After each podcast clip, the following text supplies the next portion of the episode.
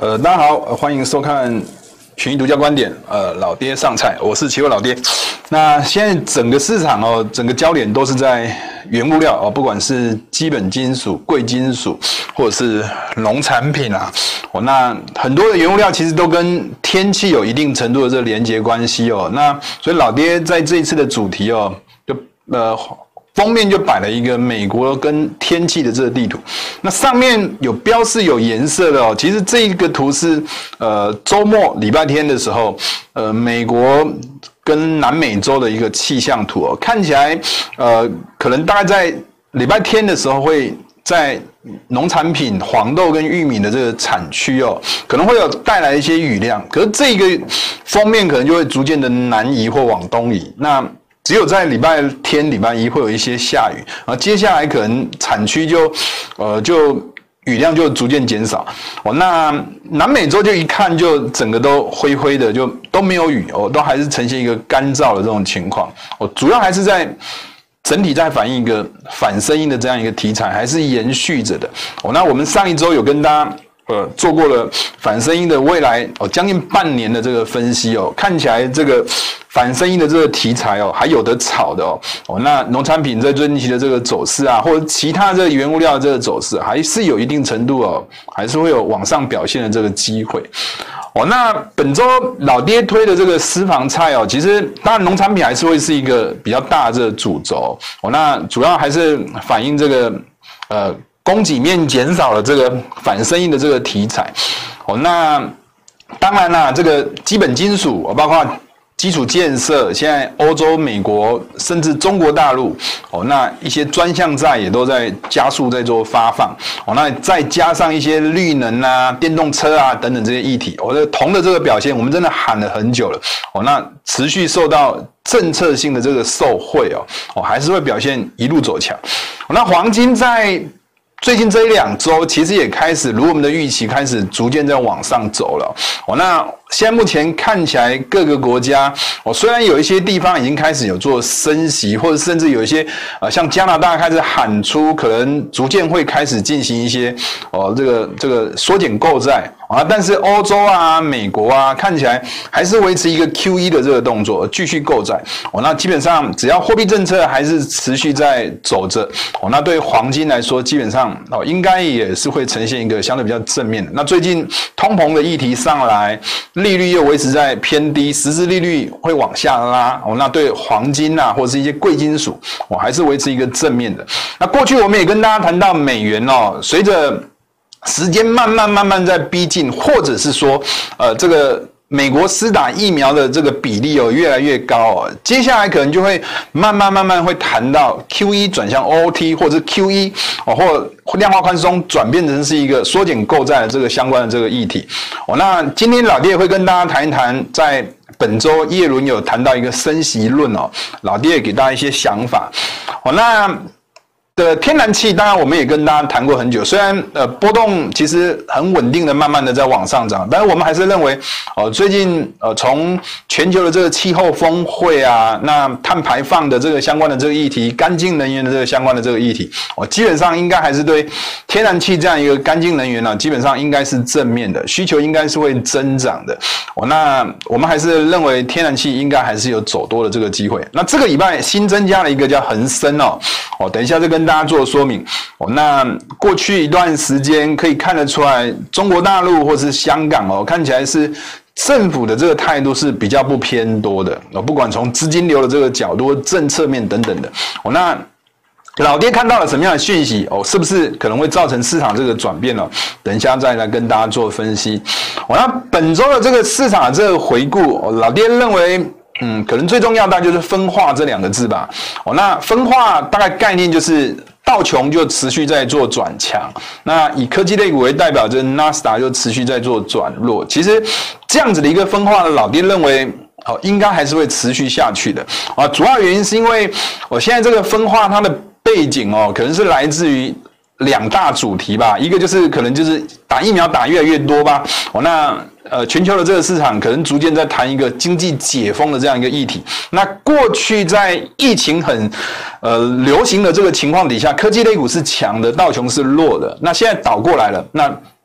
可能就会变成是科技类股转弱，然后道琼转强啊，这是其中一个可能会影响这个主要的这个关键之一。那这件事情其实应该也不是一天两天就结束了，所以我们认为它是有持续性的。那第二个议题大概就是。呃，现在逐渐的哦，虽然 QE 还是在 QE 啦，但是我们认为，呃，货币政策会逐渐、逐渐、慢慢、慢慢的退场。那财政政策就看起来就是很明显在做接手的这个动作。哦，那呃，货币政策呃可能慢慢退场，财政政策变成是一个主轴的这个情况底下，对一些传统产业的类股哦，基本上应该也是会比较正面的。对金融类股可能也是会比较正面的。哦，那那我们认为在这两个主题底下，哦，就会形成刚刚老爹所谈的。最重要的这两个字叫分化，这两个字，哦，那呃，这个老爹认为，应该不管是在美国或者是各个国家，应该这种分化这个情况哦，应该还是会延续一阵子。那农产品的这个议题，刚刚老爹有跟大家谈过，除了下礼拜啊，就这个礼拜天跟下礼拜一啊，好，那那有一些产区的这个降雨哦，比较大这个降雨之外，那基本上呃。接下来到下一个周末，可能基本上下雨的情况就不会那么的明显了。那尤其呃呃，就是北美五大湖区域附近，真的就没有什么降雨。那南美洲当然就不用说，南美洲就就都一直都没有降雨的，我都还是维持一个就很严重的这种干燥啊、干旱的这种情况。哦，那。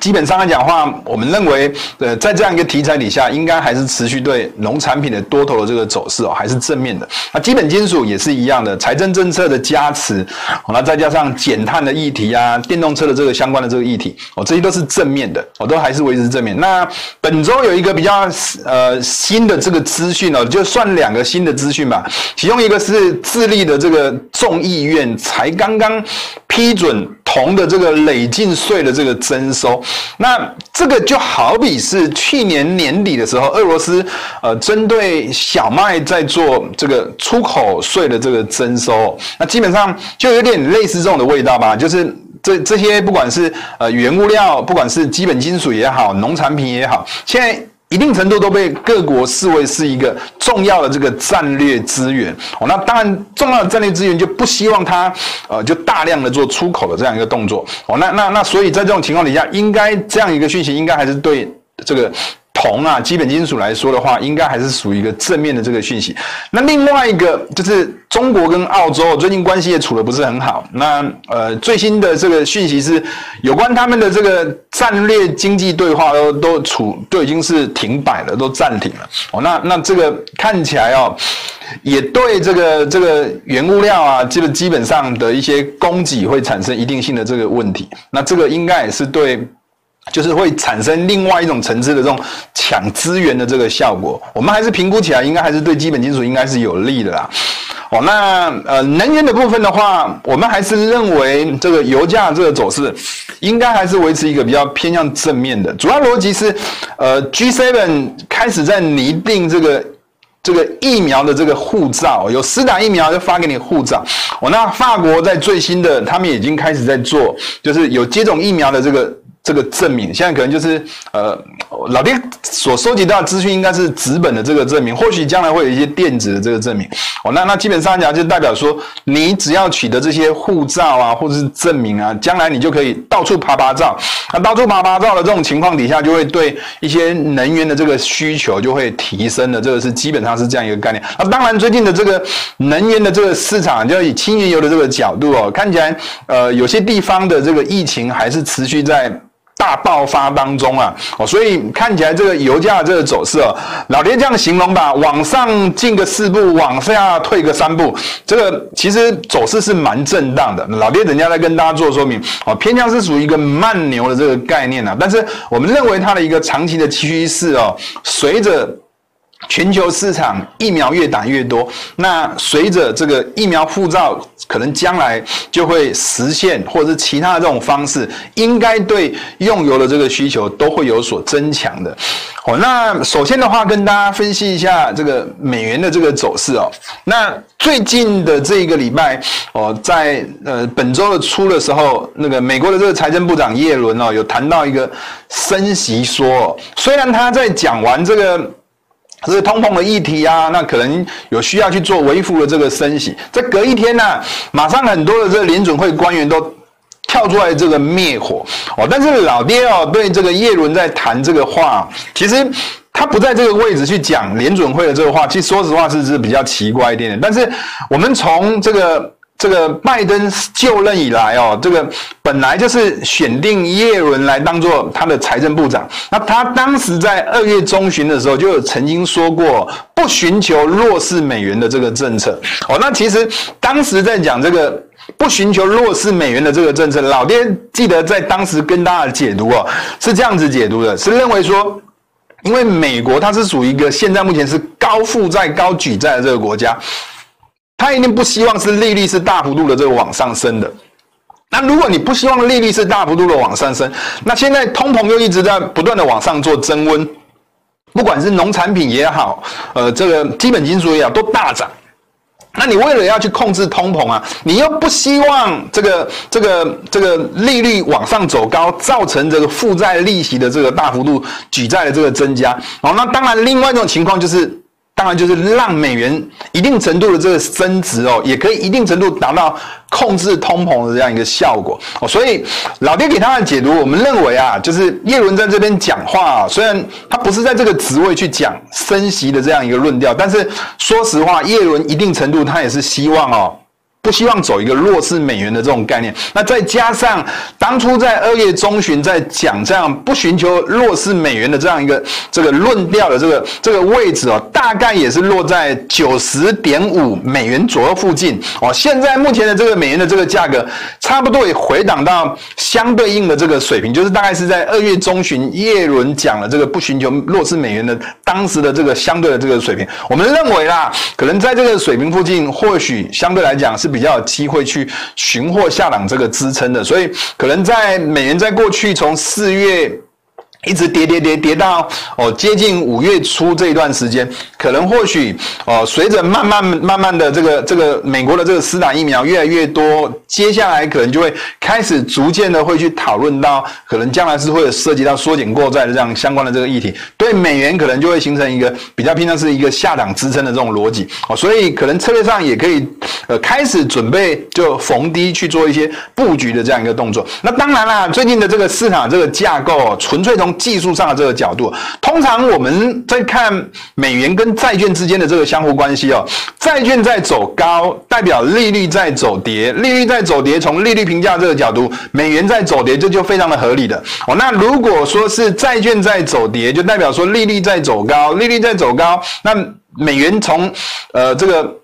利率评价这个角度哦，美元在走强，这也是非常合合逻辑。但最近这个这半个月哦，你会发现啊，这个整体的这个架构其实就有点乱掉了哦。债券在走跌，那债券在走跌代表利率在走高，利率在走高，照理来说，美元应该要走强，没有，美元反而是走弱了哦。那那老爹在上面画了一条线，假设在这个点就叫 A 啦哦。那最近的这个美元的这个走势，其实某种程度都还是维持在 A 的这个水平以下做整理哦。那如果美元要一个比较明确性的这个方向上，老爹认为要突破 A 这个水平以上哦，大概也是大概在呃四月底哦，那个时候曾经有出现这个债券走跌，美元也同步走跌的这样一个位置哦，那可能真正突破上方的这个位置以上，才会有一个比较明确的这个往上走的这样一个行情。好，这是有关美元的那。股市的部分看起来就如同老爹在一开始跟大家谈这个分化这两个字，这现在真的是分化，真的是越来越明显哦。其实这张图老爹已经放了好几个礼拜了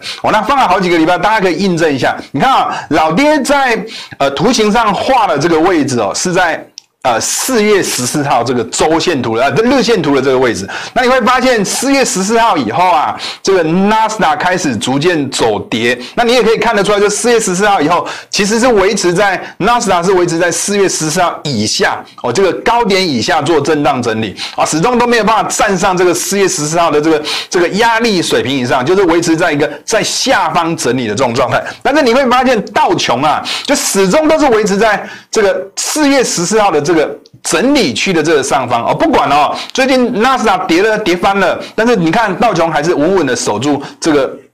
这个支撑的这个水平以上，就如同老爹刚开始跟大家做分析的啊，不管是从疫苗的这个角度，或者是从货币政策退、财政政策进的这样一个角度，都已经是造成这样一个分化的这个结果，可能就会维持一个相对比较长的这个时间。当然，如果市场上面是维持一个上下的这种关系，还是维持一种分化的这种关系，那当然最近的这个市场啊，在回档又拉上来，其实某种程度在过去很多的这个法人都要问老爹说，那这个这个行情到底是属于这个？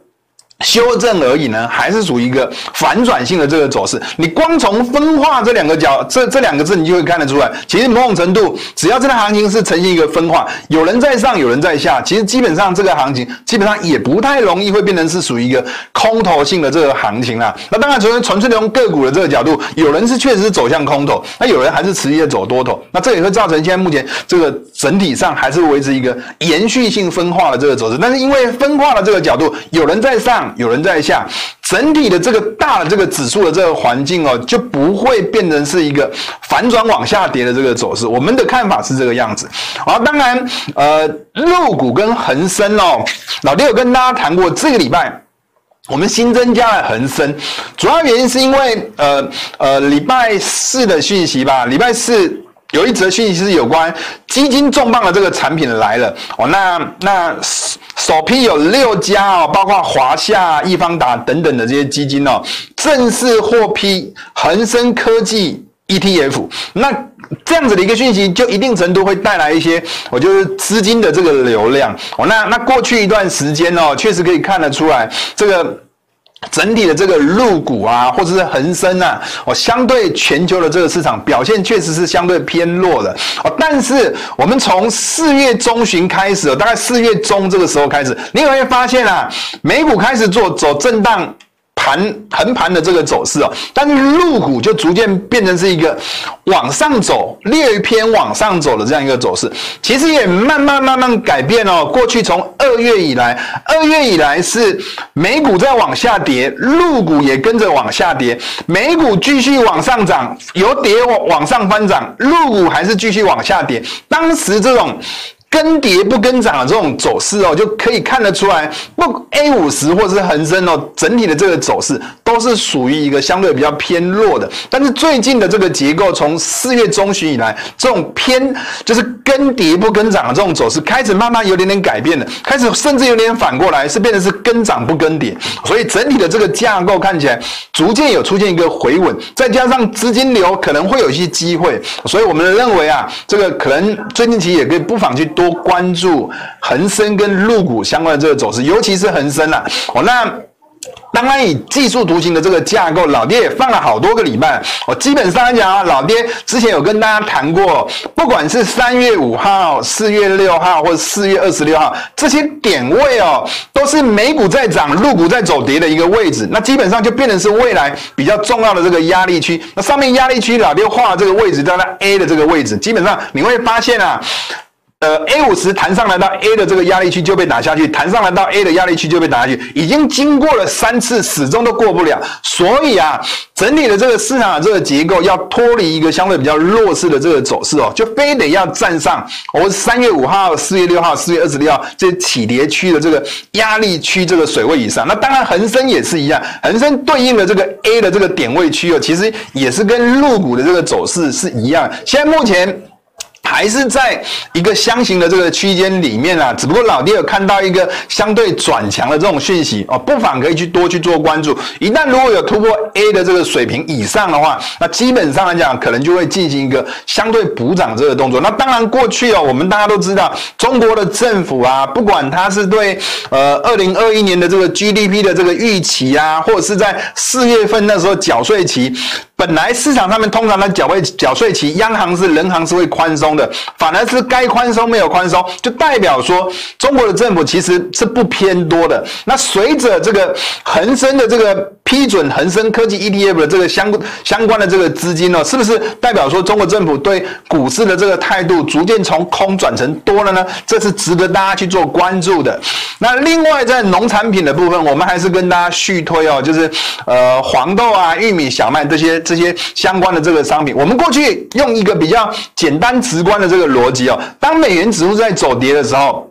很自然的，农产品在走强，这是很自然的。但是美元指数开始在做往上反弹的时候，你会发现啊，最近期不管是黄豆啊、玉米、小麦都是一样的，美元在涨，它还是继续涨；美元在涨，它还是继续涨。你就可以看得出来，遇到利多它在涨，遇到利空它还是继续涨。你就可以看得出来，这样一个结构就代表说，这个商品其实一定程度它还是属于一个偏向多头正面的这样一个逻辑。那当然，在周末到下礼拜一。可能会有一些降雨，那有一些降雨可能也会带来一些这个相关的这个行情，或者出现一些震荡。但我们还是认为啦，有出现一些比较大这个拉回的这个震荡哦，一定程度还是应该要站在买方的。那当然以价格论哦，因为。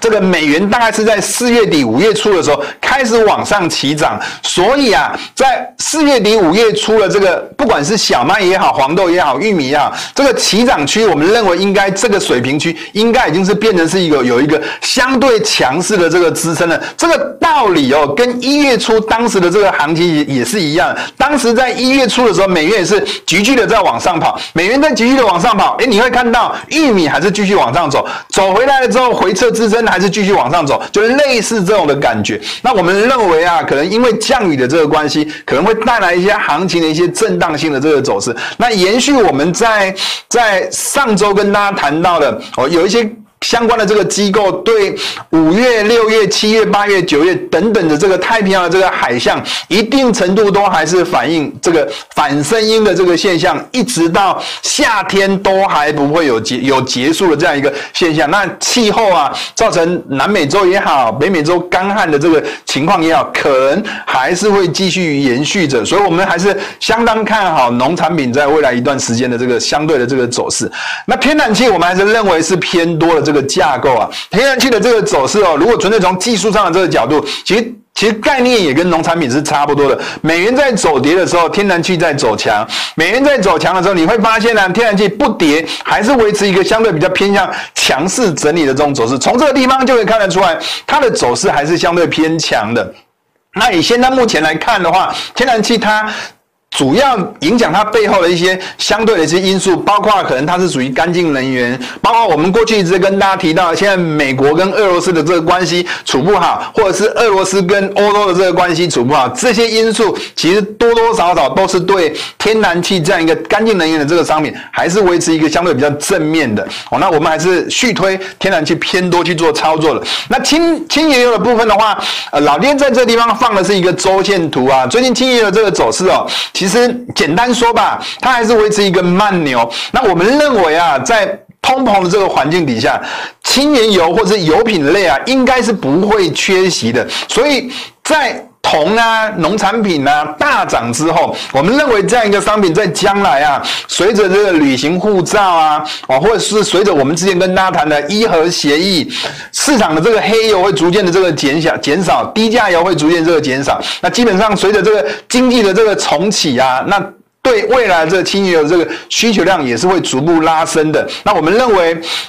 金牛的这个走势应该还是维持一个比较偏向是慢牛的这个走势，往前进四步，往后退三步，那基本上还是要偏向是属于一个拉回涨买点这种概念。那如果纯粹从技术上的这个角度可以看得出来，前两周哦，前两周你会发现美元开始从低档止跌反弹，你会发现哎，很怪了。那轻原油还是继续在往上走。那我们认为啊，大概在前两周的这个美元在走强，轻原油也是同步在走强，这个水平附近应该也是属于下档有非常非常强的这个支撑的。所以策略上偏向是拉回早买点，应该。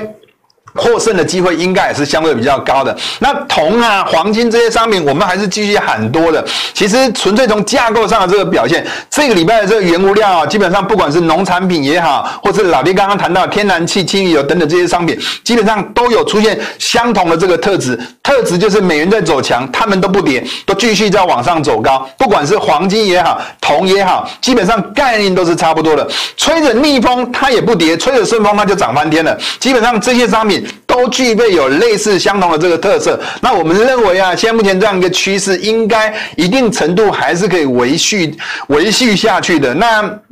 本周那个叶伦讲到了升息论，马上立马就被很多的这个联准会官官员哦，这个这个灭火掉。那基本上现在目前这个情境可以看得出来，这个通膨还是持续在做增温的这个情况。那短期间看起来利率要往上爬，这个。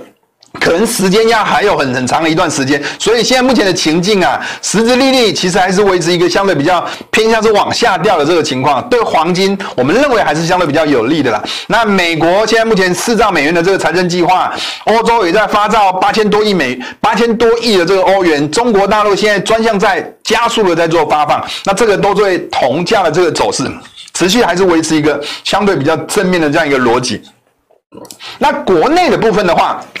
其实看起来哦，也是属于一个比较分化这个走势。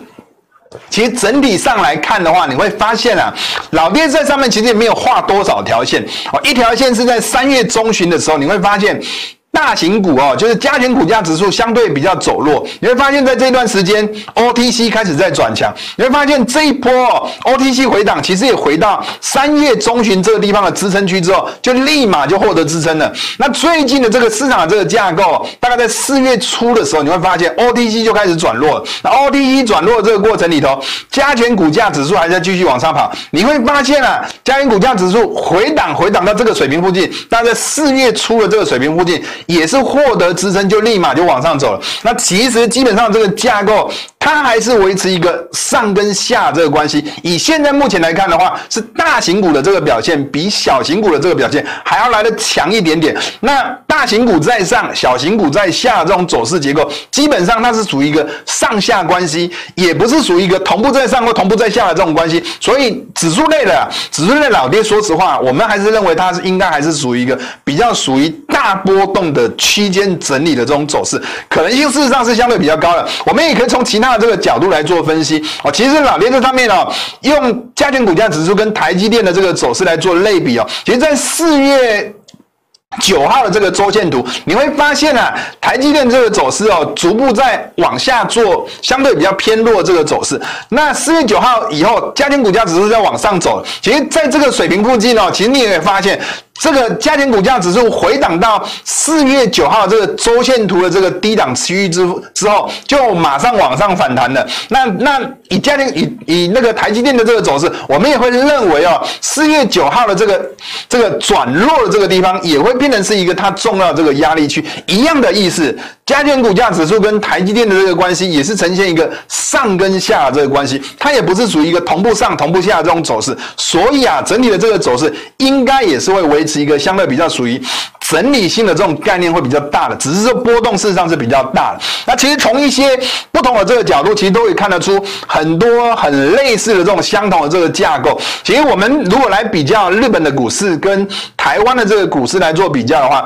其实最近呢、啊，台湾在防疫上看起来有点点漏洞。那过去哦，你会发现啊，台湾的防疫是相对很多的这个国家都是特别特别的严谨，而且特别特别的有效的。那过去你会发现很多时候。日本的股市在往下跌，台湾的股市硬生生的在往上跑。那最近一次发生这一种哦，台湾的股市在往上跑。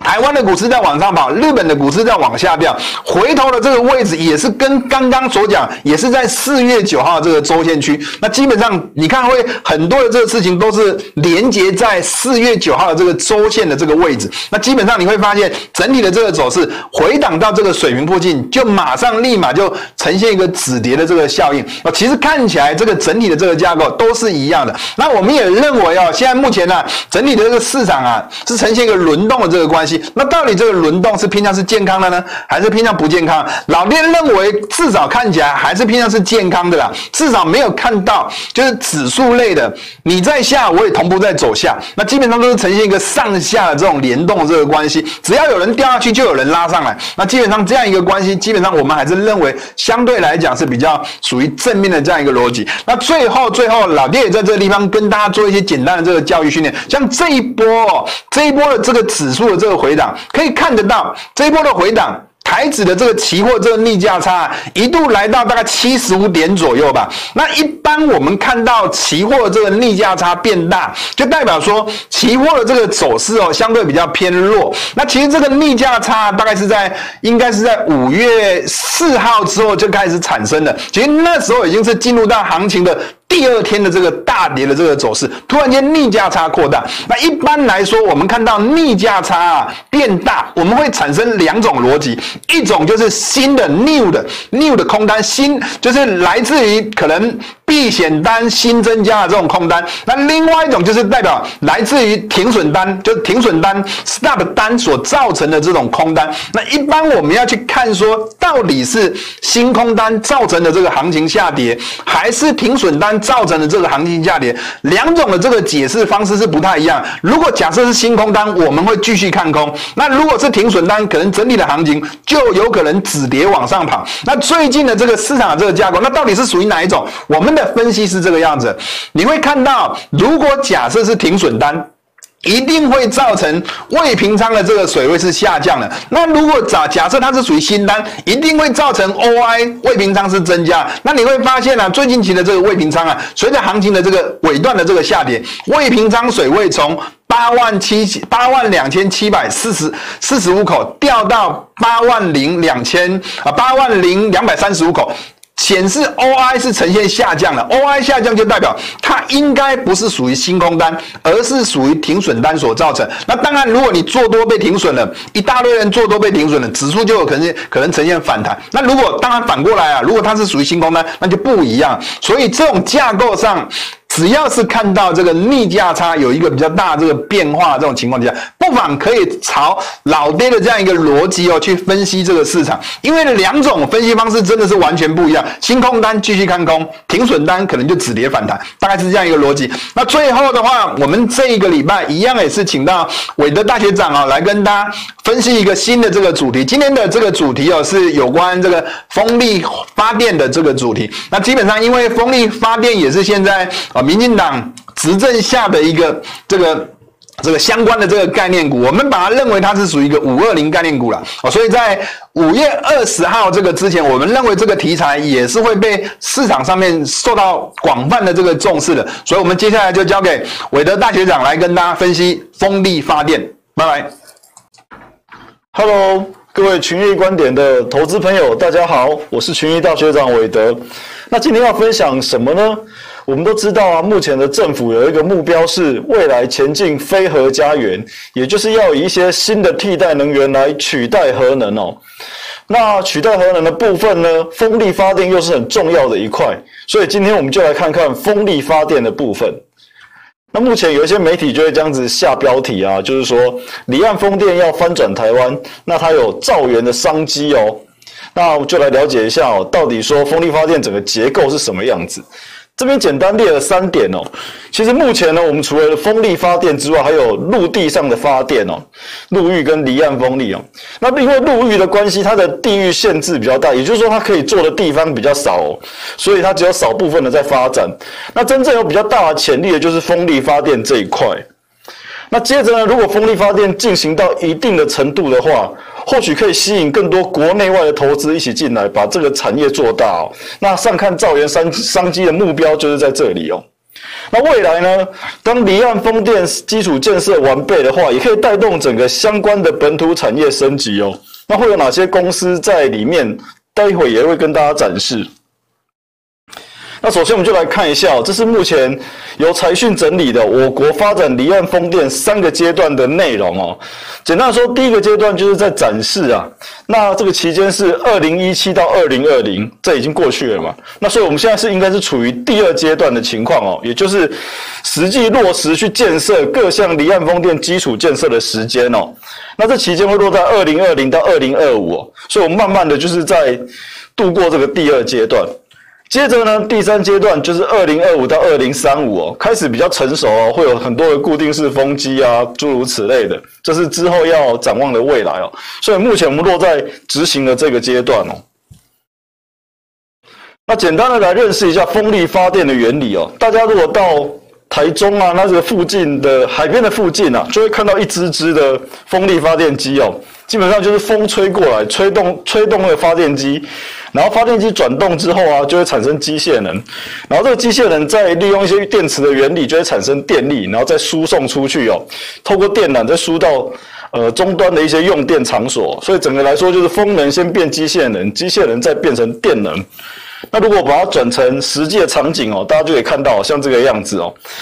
这个离岸的风机插在海上嘛，然后风将吹过来，然后风机转动，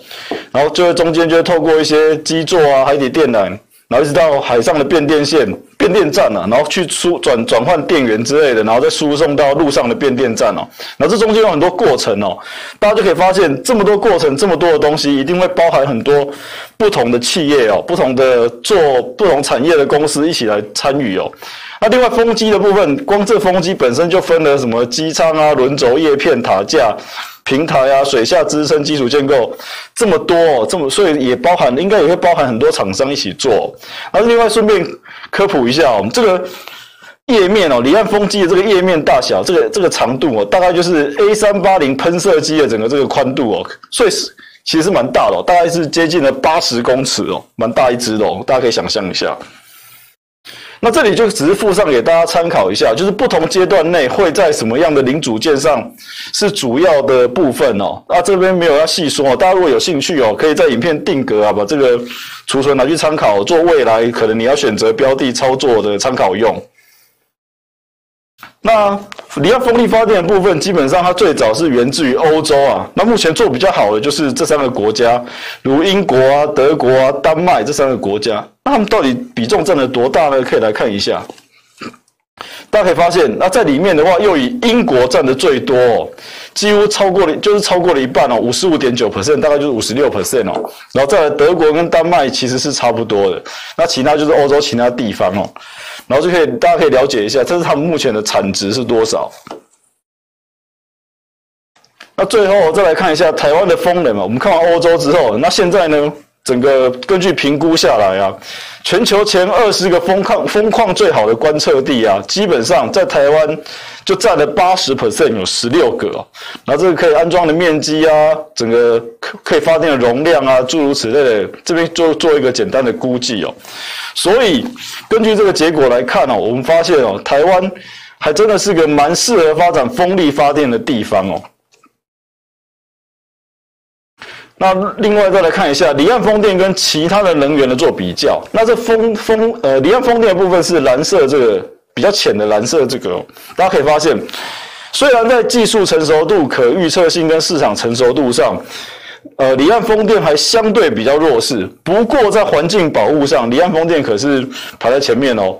那之前有跟大家分享过，国际未来。会会越来越重视碳排放这个问题，就是大家要开始降低二氧化碳的排放，去做自呃去进行到碳碳中和这个目标。